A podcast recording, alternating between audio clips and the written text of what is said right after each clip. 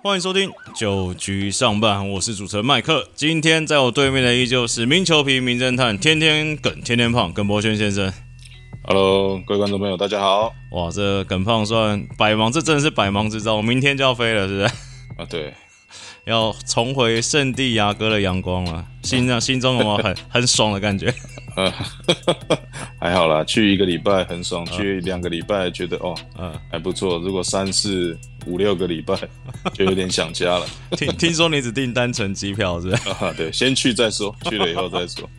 好，哎、我们刚刚因为刚才突然闲聊到，想到这个还没跟您跟没跟大家聊过，就你们这个球赛是 U 十二这个比赛都有要要观察要工作的吗？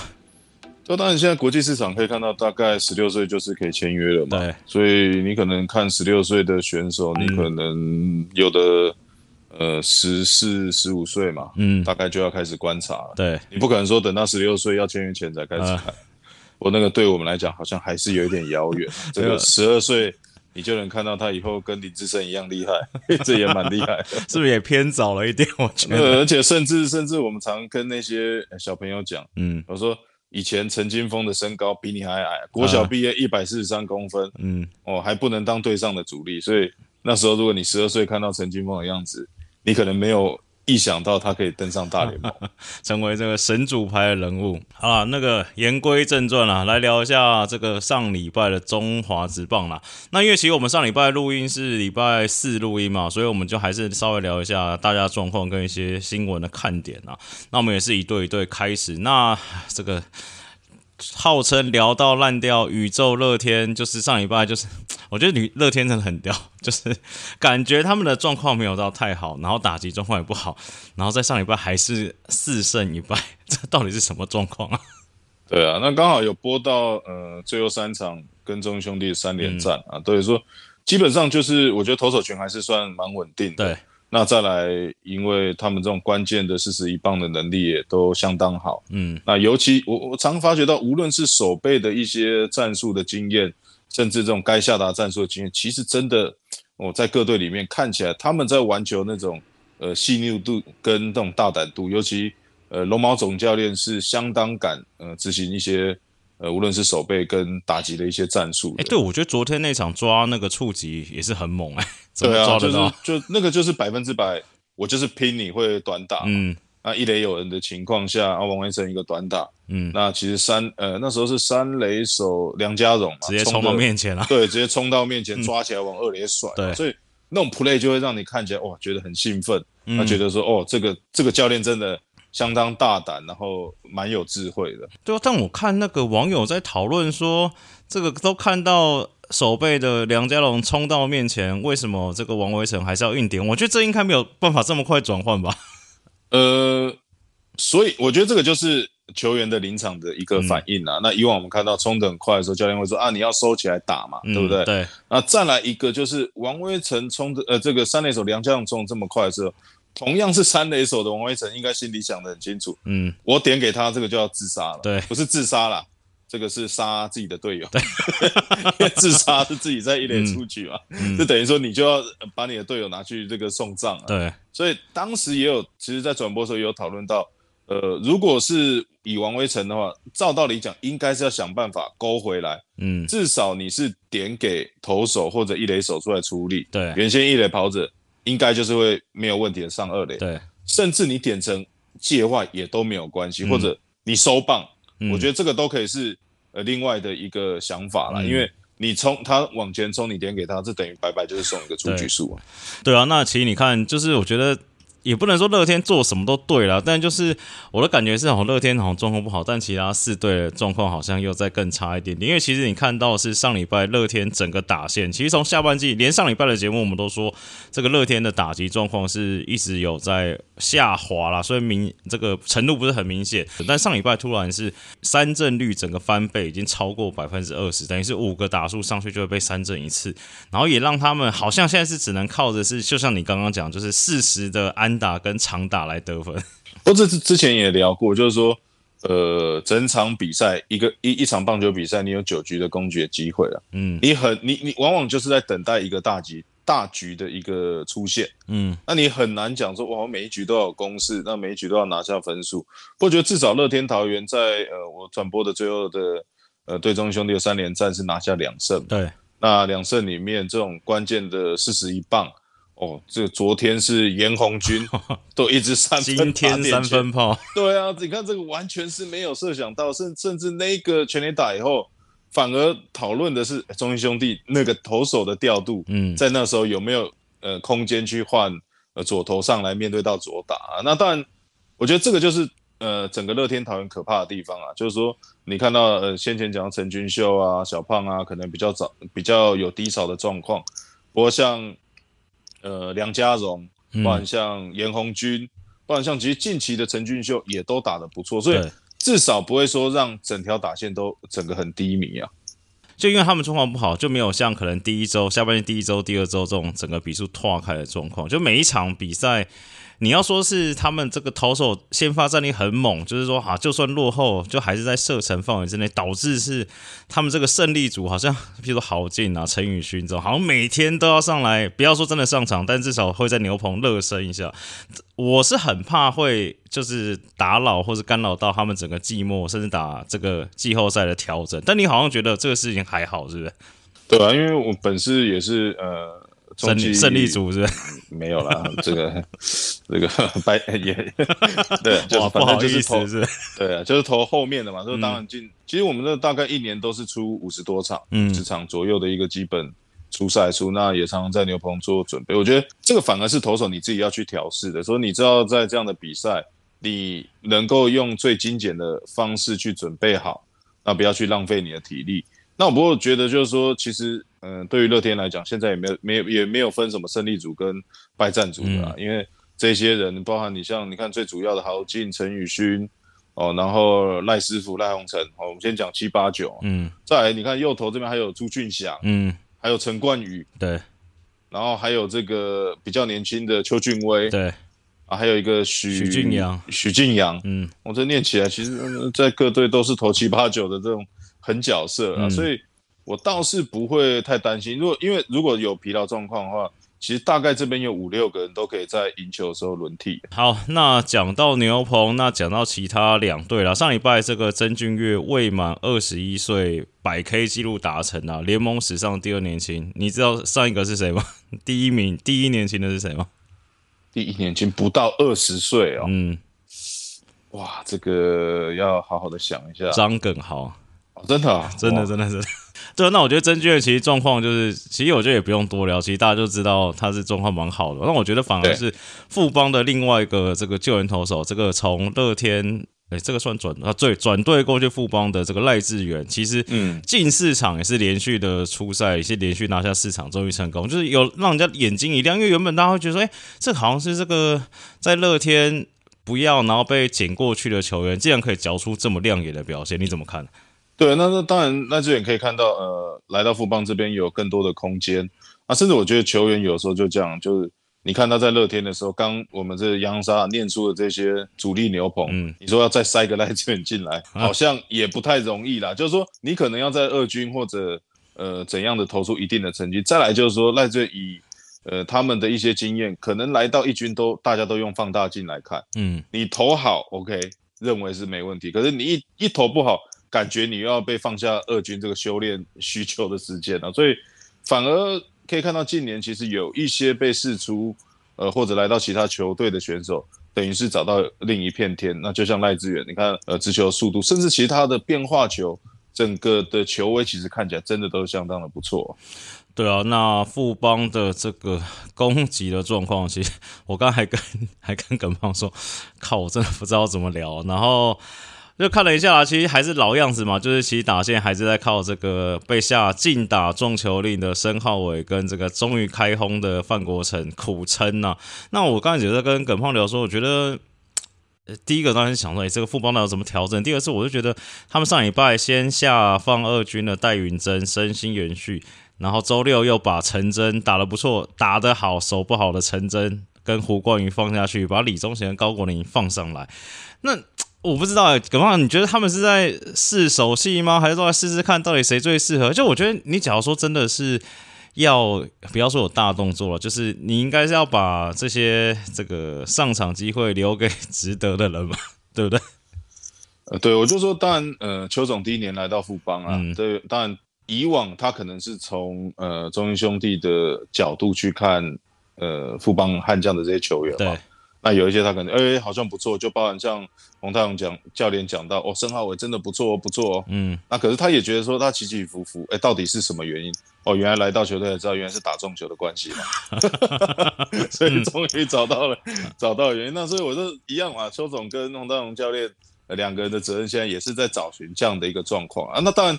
我觉得呃，尽可能的还是要尽快的去找到一个稳定的阵型啊。哦，那现在除了刚刚提到的像。呃，申浩伟或者范国成，这看起来比较像是一个呃每天固定春出赛的一个名单嘛。对，再来其实捕手呃戴培峰今年也有蛮蛮呃好的一个表现。那呃刚提到的李宗贤，李宗贤我也是一直认为，就是说呃因为他是有速度，对啊，呃守备内野的话，当然尤其呃这两年有一些些的状况了，当然。可是，如果你把它放到外野，我觉得他手中外野也绝对没有问题。以他的一个运动能力跟背力，嗯，那就是说怎么样的再去增加他打击的自信。那再来另外一个，刚刚提到国林，国林我也觉得其实他的打击，我觉得一直都没有太大的问题了。那可能也是在外野呃守备。可是我说真的，你已经既然放到外野的角落，嗯，如果守备真的在。没有办法获得信任，我觉得也也找不到另外的位置，那可能你就是要把它呃安排成你的固定的一个 DH，对，那再加上阿德啊这些，其实呃稍微的再整合一下，看起来应该整体这种稳定可以呃先发出赛权，大概也有五六位了，嗯，那五六位以后可能再去从二军呃看看今年在呃二军表现比较好的一些年轻新秀，再让他们有一些这种。呃，有点像魏全龙这样互相去竞争的这种感觉，来试看看整体的一个阵容。对，因为我是觉得，不然就好像也蛮可惜的。就是你看，像。这样比喻不知道好不好，就是譬如说，你看像兄弟几个打者，其实今年状况一直没有很好，或者说像统一，譬如说林敬凯打击状况也不是很好，但是还是会持续让他上场。那我觉得富邦就让我感觉是有时候，譬如说看戴培峰一开始也打不错，然后这个因为张进德回来，然后他又做了几场，那陈真其实也是有开轰，连两场开轰，然后也因为手背又下去，就是 这我觉得有点可惜啊。对啊，对，我觉得对于教练的功能性，就当然嘛，第一总教练现在大概就是呃排先发九人，嗯，啊，再来就是说怎么去分配呃球员的上场的时间，哦，主力的球员，我说真的，主力球员你就是找适当的时机让他休息，对，那没有这么稳定的球员或者一些年轻的新秀，反过来你就是要去找寻给他出赛的机会，嗯，那就是怎么样去平衡这样子这样子的一个状况，我觉得就会对于富邦。呃，去找寻到一个比较稳定的阵容比较关键。好，那聊到这里，我们先稍微休息一下，待会再回来九局上班。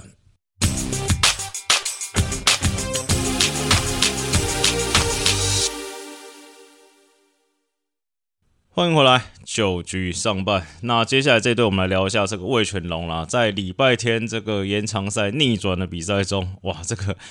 小叶总特调的牛棚海在撑完了后面几局都没有失分，中间表现最亮眼的，诶，也是跟上一段聊到这个赖志源一样，从别队转过来捡过来的王玉普，两局五 K 啊，而且今年一整年的 WHIP 还不到一，这大家都说是这个小叶会调，叶总特调，王玉呃那个叶总特调啊，耿胖你怎么看这个选手？对，当然，呃。可以看到，王玉普其实在当初这个特别选秀的时候，呃，在魏权在选统一的时候，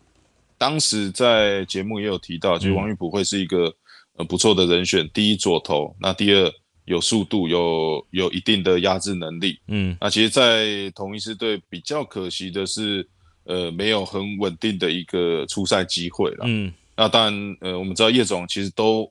一直以来很喜欢选有能力的选手。对，就说。你可能不被重用，或者你没有表现那么稳定。不过没关系，你有你有稳定的，呃，你有你有一个很特别的能力，嗯，那叶总就会来这边啊，给你机会出赛啊。你看他去年第一年来到味全龙队就出赛了呃四十三场，嗯，那也投了这个三十六局，虽然防御率比较高，不过今年哇防御率零点六一，嗯，完全的主宰左打者，尤其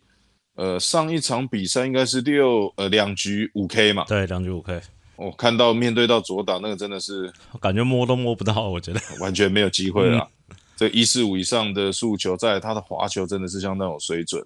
啊，所以我觉得叶总这边真的是 选对人，而且这块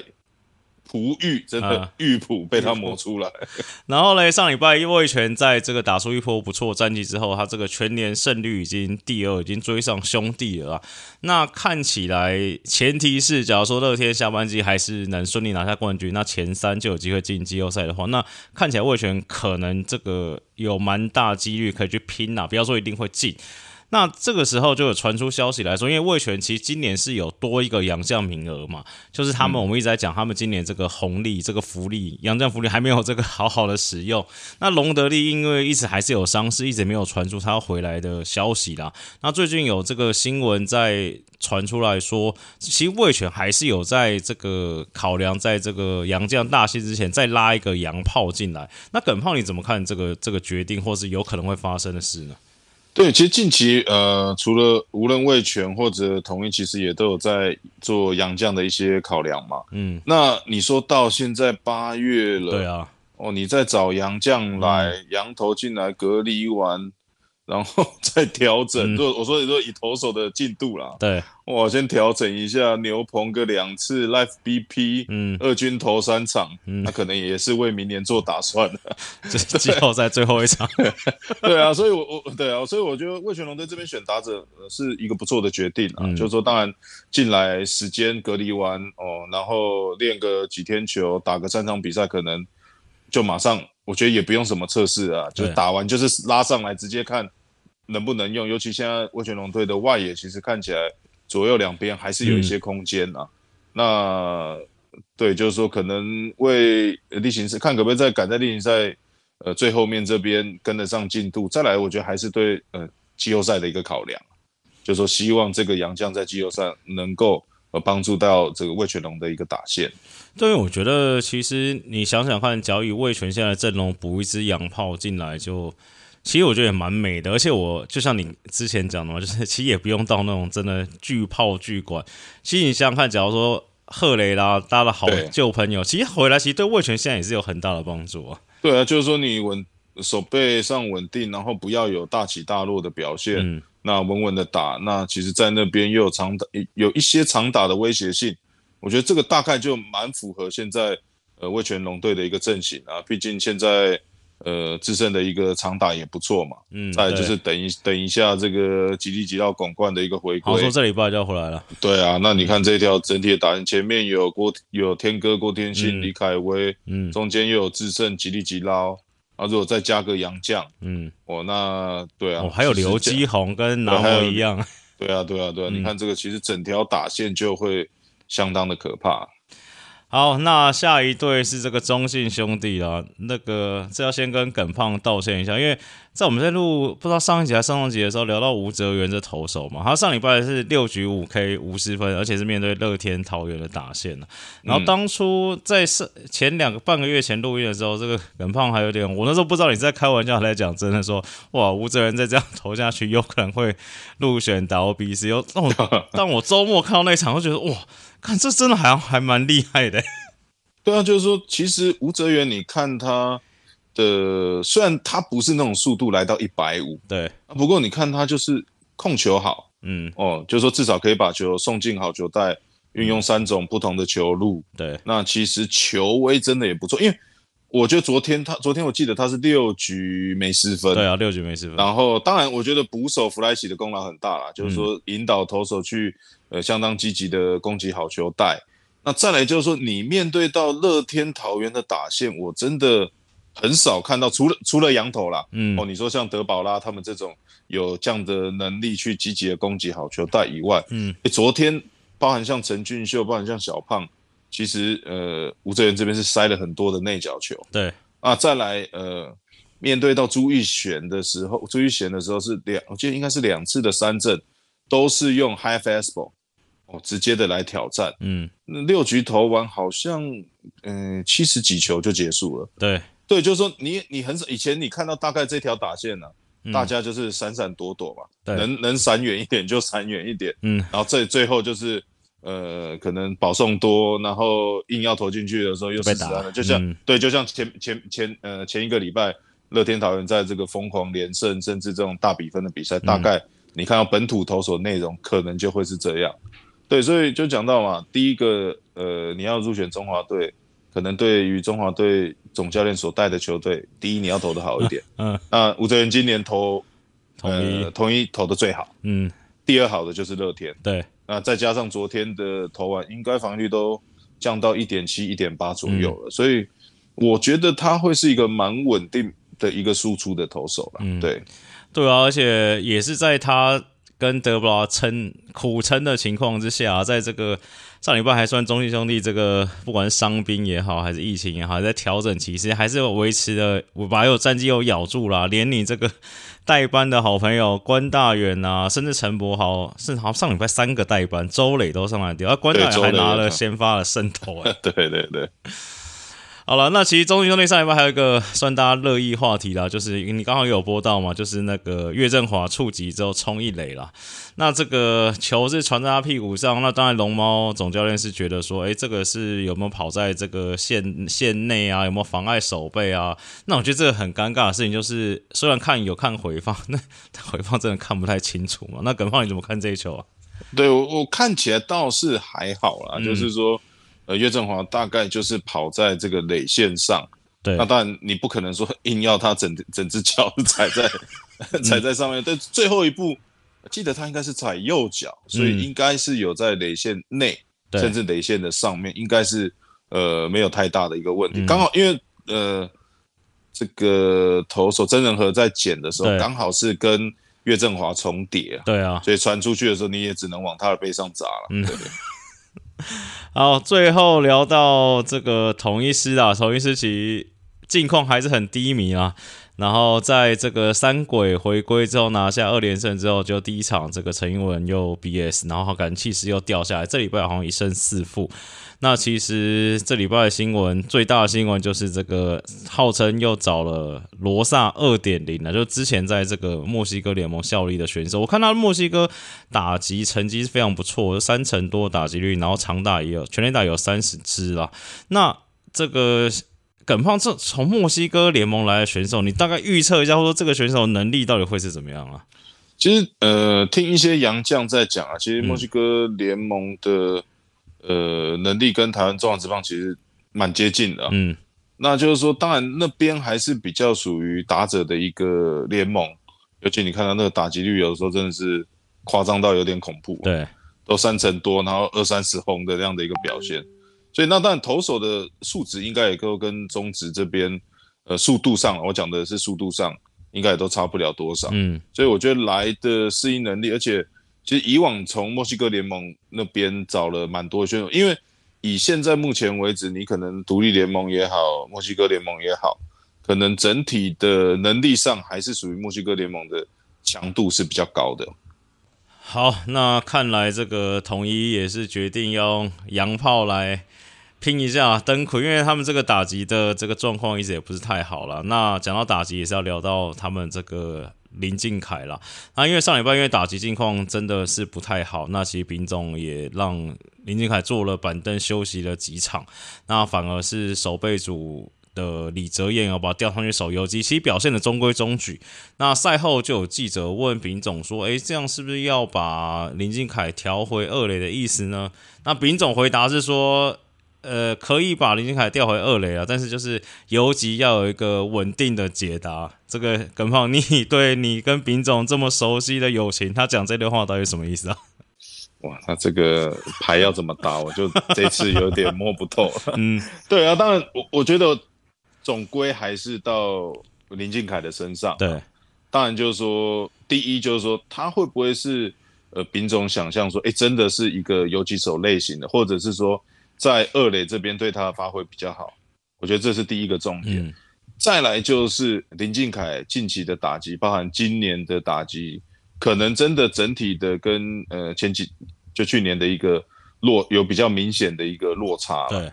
对，所以呃，第一个呃，有时候我们常讲啊，会不会是手背上造成他的压力，让让他打击表现不好？再来，可能球员本身自己的打击也要再加油一下。对，就是说到这个，当然我们都知道有很好的手背，可是以往的林敬凯让人家看到可能就是打击好，手背又稳，就有点像他的这个同学姜昆宇在中信兄弟的一个样子嘛。嗯一个是就是这二游的模组，就是说姜昆宇也是哦，打击稳定，哦手背让大家看起来就会加分非常的多。嗯，可是如果你每天的一个打击，呃没有办法发挥，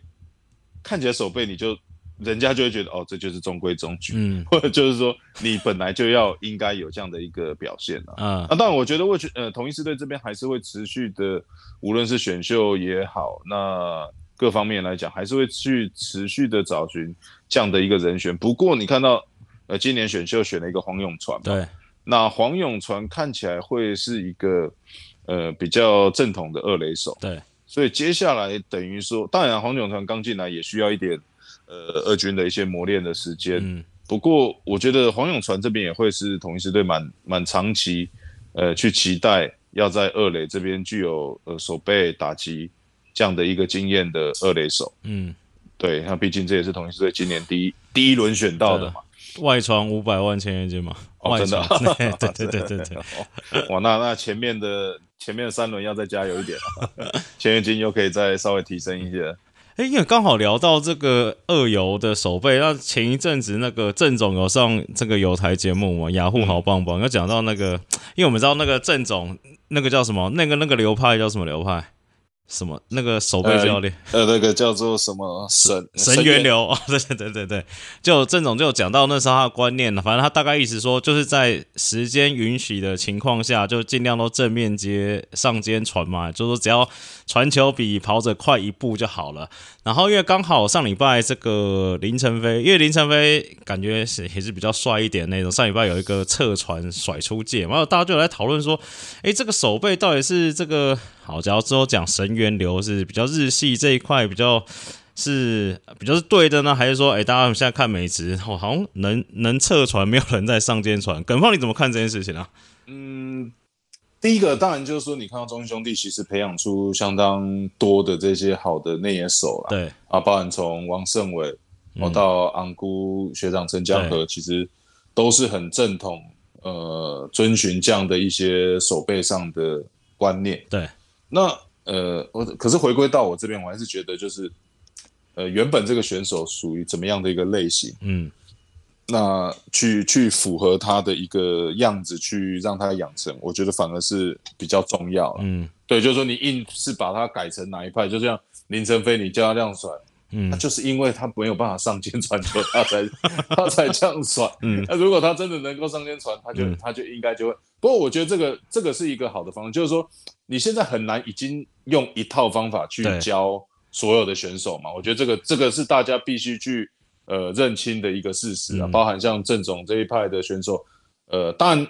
会有适合他的人，可是也不可能每一个都是能够符合到郑总的要求或者适合他的一个要求。那我觉得选手方面倒是可以尝试，因为郑总现在也是呃加入到乐天桃园的教练团嘛。对，那我觉得来到这边以后，其实也都会不会加入之后，林晨飞就变成神源流的大师兄了？对啊，所以我觉得，我觉得这个都是有空间的，就是说去，我觉得站在选手甚至教练立场，一定要去尝试。嗯，那不适合你就是不适合你，我觉得教练这边也不会去逼迫选手。一定要用什么什么什么什么样的一个呃什么剑法啦、武功啦，对不对？哪一派的哪一派的拳法一定要照着照着你的一个方，因为每一个人都有每一个人的特色嘛。嗯，就像恰恰彭正明有他的打法，嗯，陈金峰学长有他的打法，甚至投手，对不对？你看黄子鹏投这么好，你也不可能逼每一个人都去改下钩啊。对，大概是这样。懂懂懂。好了，那个最后时间差不多，直球对决一下第一题。请问一下耿胖，统一的科瑞放回牛棚的话，轮值是否应该六人轮替？因为他觉得可能这个潘威伦啊，或是这个姚杰宏，应该可以吃掉科瑞的局数吧？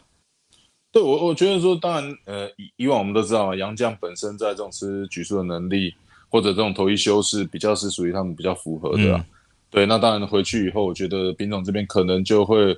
呃，五号、六号、七号可能就要，呃，先发这边要多一些轮人的来轮流的一个考考量了。对，当然这种甚至有这种双先发的考量。对我觉得就是让这样子去，呃，把这些局数给给吃掉，的确是这样的一个安排。